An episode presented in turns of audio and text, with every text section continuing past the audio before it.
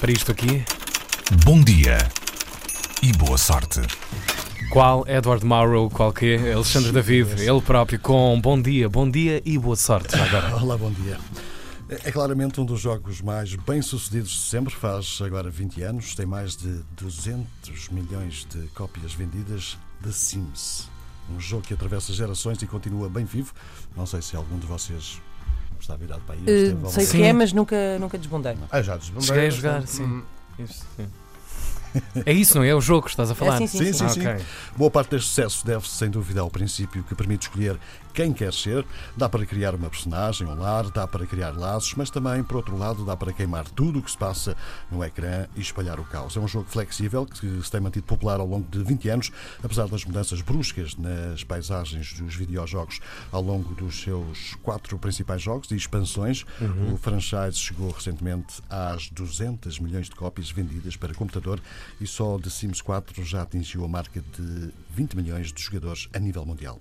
Já agora um pequeno flashback. A inspiração para criar este The Sims surgiu a Will Wright quando a sua casa ardeu durante uma tempestade de fogo em Auckland.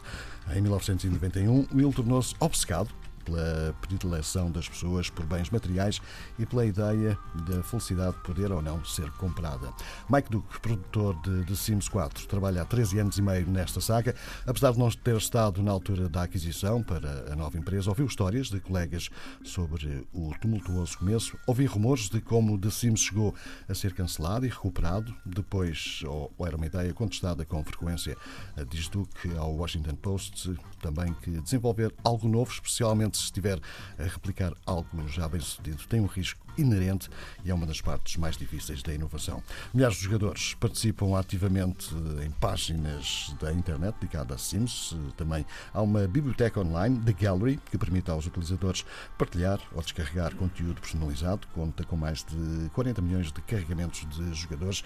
Se há coisa que todos os fãs de Sims têm em comum é que estão sempre com fome de novos conteúdos. E de batatas também, hein? Batatas. Era um jogo dado a batatas para caraças. elogiado como um jogo de autoexpressão. The Sims é, desde há algum tempo, aliado da comunidade LGBT. Hum, foram porque criou a possibilidade, de, desde o início, a partir de Sims 3, também ficou disponível o casamento entre pessoas do mesmo sexo, anos antes de ter sido aprovado em qualquer Estado norte-americano. Portanto, Um jogo muito à frente. um jogo à frente do seu tempo. Obrigado, Alexandre. Obrigado, Bom Alexandre. dia Foi um prazer. e boa sorte.